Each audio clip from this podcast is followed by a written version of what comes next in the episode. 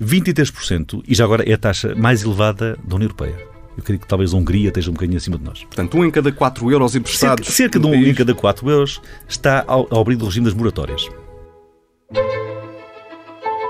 Viva! Está com o Expresso da Manhã. Eu sou o Paulo Baldaia.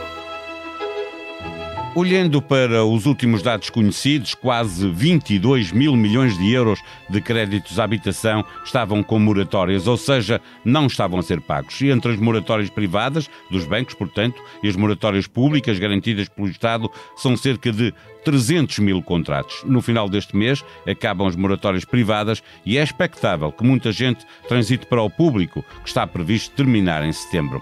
Mas a pandemia não tem permitido que a economia recupere como se esperava e o desemprego começa a ser um problema muito sério.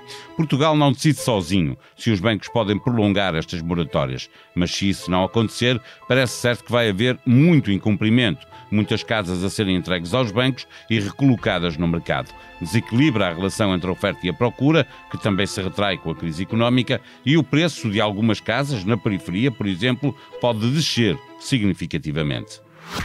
No Expresso, desde que, formada em Direito, optou por ser jornalista, Isabel Vicente está na secção de Economia e acompanha o setor financeiro. É uma das convidadas do Expresso da Manhã. Viva Isabel, obrigado pela disponibilidade.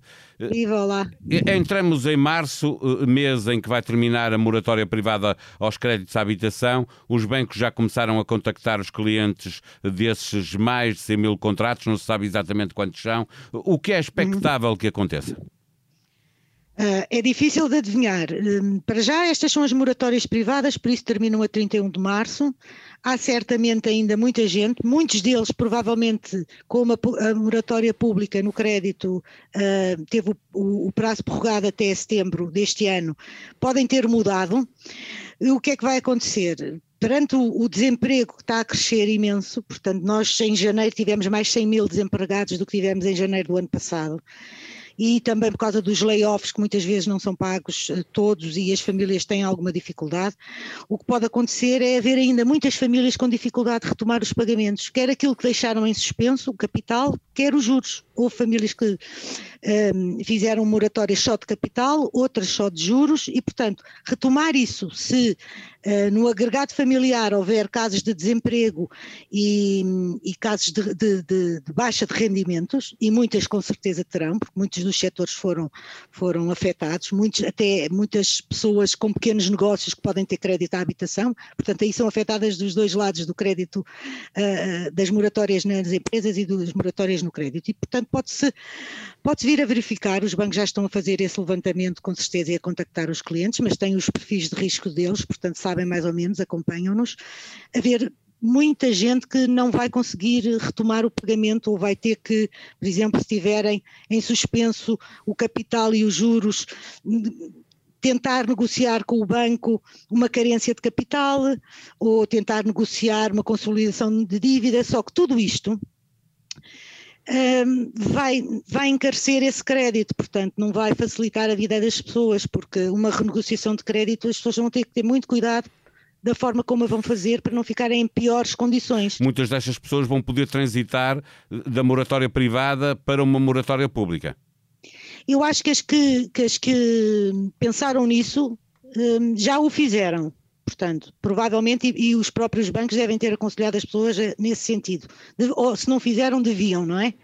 Uh, para evitar o incumprimento, porque os bancos também não querem ter incumprimento nas suas carteiras nem nos seus balanços.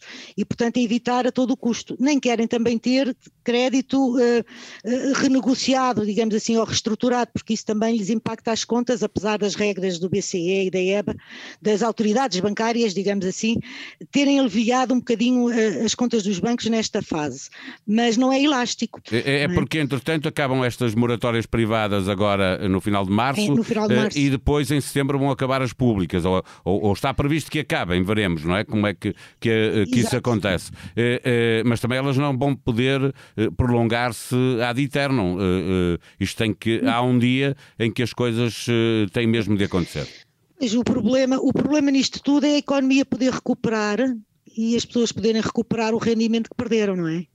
E nós sabemos que no crédito à habitação as pessoas são muito resistentes, digamos assim, a falhar, porque na última crise percebemos disso, não é? Portanto, é a última coisa que deixam. Joga um bocadinho a favor o facto dos juros serem baixos e, portanto, um, não, se houvesse uma subida de taxas de juros era uma coisa incomportável, seria dramático. Mas como os juros ainda são baixos e os créditos não têm prestações, uh, as prestações não subiram, digamos assim, portanto as pessoas vão fazer tudo por tudo, é aquilo que a história nos diz, é que vão fazer tudo por tudo para ser a última coisa a, a, a falhar, não é? é? Agora, o que aqui impacta muito é, se o desemprego começa a subir, porque em janeiro foi o valor mais alto desde que, desde, desde que começou a pandemia, e, portanto, se isto continua, já são 424 mil desempregados, um, isto dificulta um bocadinho, porque apanha com certeza famílias que pediram moratória. Por outro lado, as moratórias só podem ser prolongadas para lá de setembro, não é pelo gosto de ninguém. Pode ser, a necessidade, se calhar, obrigaria a isso. Mas se os, os reguladores europeus eh, não facilitarem essa questão, nessa questão os bancos, e estamos a falar mais dos bancos portugueses, porque, por exemplo, é, as é. moratórias noutros países tiveram uma expressão muito reduzida e até já começaram a ser pagas, não é? Eh, em Portugal é que essa percentagem equivale a 17%, portanto, às famílias, equivale a 17% da carteira dos empréstimos à habitação e a média europeia estava em 6%, coisa que vai. Isso significará que Portugal, quando os outros começarem a ter esse problema resolvido, muito provavelmente os reguladores europeus não vão fazer uma exceção eh, para nós, vão olhar para as coisas de uma forma geral e, portanto, dizer-nos que nós temos que terminar com essas moratórias. É possível? Pois, eu acho que há, há quem defenda que não deve ser assim, porque as situações evoluem de forma desigual e nós, esta segunda, vaga, esta segunda vaga e o confinamento afetou-nos bastante, mas não vejo como. De qualquer forma, também há instâncias europeias a dizer que não se devem retirar os apoios prematuramente. Agora, se não derem o ok, um, dificilmente os bancos vão arriscar prolongar, nem que seja privado, porque depois isso uh, cria-lhes um problema acrescido. Agora, maior que esse problema que os bancos podem ter, acrescido nas suas contas, também é o problema dos incumprimentos surgirem um, neste, neste segmento, não é? Mas eh, vamos ver o que é que vai acontecer. De qualquer forma, não estamos, não começámos o ano da melhor forma, digamos assim, porque esperava-se já que tivéssemos alguma recuperação, que o desemprego não continuasse a aumentar, porque manteve-se mais ou menos a crescer, mas dentro de alguns parâmetros, e janeiro vai mostrar que, que as coisas estão a piorar. E tudo isto não, não pode ser olhado só numa perspectiva, porque hum, sabemos que a DEC já teve imensos pedidos de apoio de famílias sobreendividadas, 30 mil, hum, provavelmente esse número vai aumentar e, portanto, há que ter aqui um olhar hum, muito atento para que hum, para que muitas famílias, porque são muitas famílias, não percam as suas casas, que no fundo foi, é só a poupança, a maior parte dos portugueses. É, é, eh, mesmo para fechar, Isabel, é, é, acresce aqui um problema que é, há muitas famílias que têm o crédito à habitação que já é complicado pagar, que acumulam com créditos ao consumo e isso pode ainda complicar ainda mais. Pode, até porque o crédito ao consumo também está a subir, eh, não, é, não se compara, não é? Porque tem tido percentagens baixas, eh, mas, mas eh, tem uma tendência de subida. Provavelmente as pessoas também já estão a recorrer àquelas que podem para fazer face a algumas faturas que não podem pagar. Mas no que diz respeito ao crédito ao consumo, que também está incluído, em alguns casos, para moratórias, por exemplo, para despesas de educação, na moratória pública é, é, um bocadinho, é um bocadinho diferente e a maior parte do crédito ao consumo já as moratórias já começaram a ser pagas. Portanto, e será uma percentagem sempre muito muito não, mais a questão. A questão é que é mais uma pressão para uh, cumprir Sim, o da habitação, não é? Acumula, exato, não é? A, pressão, a pressão é, é, imensa, até porque as pessoas estão mais em casa, mesmo os que não estão em, em desempregados, e, e, infelizmente os que estão desempregados é muito mais dura a situação, e portanto têm mais gastos, têm mais gastos de tudo, têm as faturas de eletricidade a subir, têm do gás, têm de, de tudo, têm muito mais estragos, portanto a realidade é que tudo ajuda para que depois depois para o essencial, por isso é que, de alguma forma, as famílias portuguesas em dificuldades e com crédito à habitação fazem sempre o esforço para manterem essa prestação paga. porque é, tem sido a forma, tem sido, é como se fosse uma poupança e, portanto... É, é o bem é, mais importante é, que as pessoas único, têm. É, o bem mais importante, portanto, vamos acreditar que isso consegue um, que a história se vai manter, embora na última crise muitas pessoas ficaram sem casa, e que como estamos numa crise pandémica geral e não é um problema de Portugal, que também as entidades que podem olhar para este problema de uma forma hum, de uma forma mais humana, digamos assim, possam, em alguns casos, porque os países têm recuperações uh, desiguais, uh, olhar para o caso de cada país e, e, e, o governo português também fazer algum esforço e os bancos que, que, que, que conversam também com as entidades poderem arranjar uma forma de uh, prolongar algum apoio que não venha a honorar mais as famílias, mas que lhes permita fazer face aos pagamentos. Pronto, uh, é um bocadinho, é um bocadinho por aí que mas que vai haver problemas, provavelmente vai, porque não está a ser fácil para ninguém. É? As famílias sabem que o seu bem mais valioso é a habitação própria e, portanto, fazem o máximo esforço para não incumprir. Mas quem não tiver rendimentos ou tiver uma quebra significativa desses rendimentos disponíveis pode não ser capaz de cumprir. Vítor Andrade é coordenador de Economia do Jornal Expresso, com responsabilidade na secção do imobiliário, é convidado do Expresso da Manhã. Obrigado, Vítor.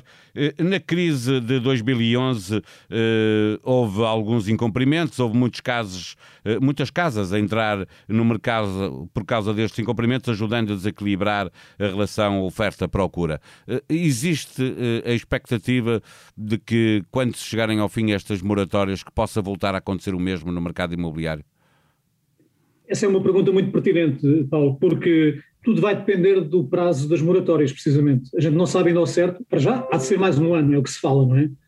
Uh, portanto, se ao longo deste ano o poder de compra, o, rendimento das famílias uh, melhorar, ou seja, aquelas pessoas que caíram no desemprego ou que perderam rendimentos, se até lá o, uh, esse rendimento dessas famílias melhorar, então, quando as moratórias acabarem, depois, se calhar, já vai ser mais fácil para as famílias sustentarem os empréstimos que têm para com os, os bancos a quem pediram dinheiro para comprar a casa.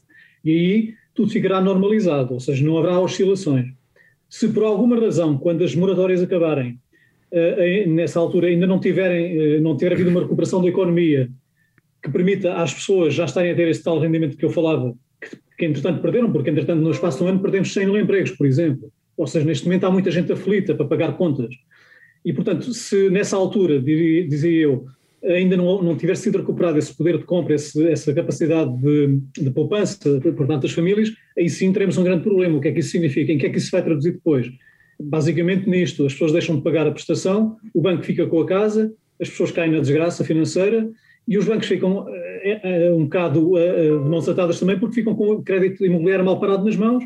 O que é que isso depois também vai significar? Significa que os bancos depois vão pegar nesse, nesses ativos imobiliários e vão colocá-los no mercado para realizarem dinheiro, porque eles também não querem os ativos imobiliários para nada, querem é ter os seus fluxos financeiros normalizados. Isso aí, nessa altura, se isso acontecer, pode ter uma implicação muito concreta, que é fazer baixar os preços, ou seja, os bancos para se despacharem, entre aspas, desses ativos, vão ter que os baixar, que os pôr mais baratos no mercado para os conseguirem uh, empurrar para o mercado, precisamente. E depois, não depende de Portugal decidir se pode ou não prolongar as moratórias ad eterno, não? E, e aí há uma outra componente, uma outra variável que convém ter em conta. Também depende, tudo isto depende também das taxas de juros uh, que são, uh, são fixadas pelo Banco Central Europeu. E, ou seja, neste momento elas são muito baixas. Para qualquer pessoa, hoje em dia, é fácil pedir um crédito bancário, para qualquer pessoa não, mas para, para uma família em geral que tenha um rendimento normalizado, é muito fácil pedir um crédito bancário para comprar uma casa porque, de facto, as taxas de juros estão a níveis historicamente baixos. É, mais, é muito mais, é infinitamente mais barato comprar uma casa agora, pedindo crédito ao banco, do que há 10, 20 anos atrás. E, portanto, até, até o momento em que também não houver a alteração da taxa de juros para cima, para que, para que subam, aí vai, ser, vai continuar a ser mais fácil, também mais suave para qualquer família aceder a, a, esse, a, portanto, a esse, esse, esse empréstimo. Uh, Vítor, qual é o perfil expectável para um não cumpridor uh, uh, nestes casos? É alguém da classe média que perdeu o emprego, que vive na periferia das grandes cidades ou mesmo em cidades periféricas da, da Grande Lisboa e do Grande Porto? Eu acho que acertaste em cheio, é precisamente esse o target de que se fala mais, quer dizer, vamos lá, não há nenhum estudo científico que defina qual é que é o, onde é que está o maior perigo para, para, para o incumprimento eh, em relação ao fim das moratórias. Mas eu acho que é exatamente isso. É, estamos a falar sobretudo da classe média e média baixa, uh, pessoas com menos rendimentos. Nós temos que ter em conta, muitas vezes a gente fala da classe média no mercado imobiliário, fala assim, ah, vamos construir casas para a classe média. E depois eu pergunto assim às pessoas do imobiliário, então, e quanto é que custam essas casas? Ah, é a partir de 3 mil euros por metro quadrado. Isto é, é, é isto é mandota, passa a expressão, porque não há, não há nenhuma família da classe média que consiga comprar uma casa a 3 mil euros no metro quadrado, nem a 2 mil euros no metro quadrado, se calhar a 1.500 euros no metro quadrado, e já é muito bom. E já é, já é um esforço muito grande para essas famílias da classe média, porque temos que ter em conta que a classe média em Portugal tem um rendimento por pessoa de 1.200 euros por mês. E, portanto, tendo em conta aquela taxa de esforço que o Banco de Portugal uh, diz que se, deve, que se deve fixar, que é 30% em relação ao rendimento das famílias, 30% numa, no, no, no, rendimento de uma família da classe média, imaginando os dois membros do casal, dá 2.400 euros, quer dizer, não dá para sustentar um empréstimo para uma casa acima dos tais 1.500 euros por metro quadrado que eu dizia, ou seja, uma casa com 100 metros quadrados custa 150 mil euros por esses valores mais baixos. Mesmo isso, daí já é preciso sim, ter algum isso já não é, não é uh, Lisboa ou Porto, não é? É, é sempre uh, fora, porque já não há esse preço. Não, é? sim, uh, sim, não, há, sim, não há para esse preço. Isso significa que a haver um problema poderá existir exatamente nessa, nessas periferias onde os preços não subiram muito comparado com Lisboa e com o Porto. Deixa-me só também referir o seguinte que tem a ver com isso que estás a dizer. O facto de, por lado, termos, estarmos com preços demasiado elevados na habitação e não se estar a construir nada, nem a recuperar nada, para a classe média, ou seja, está toda a gente a pensar em ganhar mais dinheiro nas classes média alta e alta e luxo, isso significa que hoje em dia uh, o mercado imobiliário está afastado do centro das cidades principais, Lisboa, Porto e outras, Coimbra, Braga e por aí fora, está afastado do centro dessas cidades as classes mais mais baixas, da classe média baixa, baixa, e nomeadamente os casais jovens, os jovens que querem entrar agora no mercado de trabalho e que estão com rendimentos baixíssimos, essas pessoas não têm absolutamente nenhuma possibilidade de comprar casa no, no centro das cidades e vão precisamente para as periferias. E é sobre essa, sobre essa faixa de pessoas que nós estamos a falar que vai, poderá vir a haver ainda mais problemas do que aqueles que já a haver, precisamente. Desta vez, os conselhos para passar pelo site do Blitz e conhecer o mais recente disco de Nick Cave. João Lisboa já o ouviu e diz que é apocalíptico, religioso e embaraçoso. Já que aqui anda, leia a história dos cães de Lady Gaga que foram roubados num assalto à mão armada. A cantora dá meio milhão de dólares a quem os devolver. Porque está a ouvir um podcast, é um bom momento para assinalarmos uma grande parceria entre dois heróis norte-americanos, Barack Obama e Bruce Springsteen, Conheceram-se em 2008, tornaram-se amigos. O seu podcast nasce da parceria entre a Spotify e a companhia Higher Ground de Barack e Michelle Obama e tem um total de oito episódios. Chama-se Renegades Born in the USA. Encontra-se na plataforma digital Spotify, onde está igualmente o Expresso da Manhã pode ser subscrito ainda em Apple Podcasts e SoundCloud. A sonoplastia deste episódio foi de Ruben Tiago Pereira. Voltamos amanhã. Até lá. Tenham um bom dia.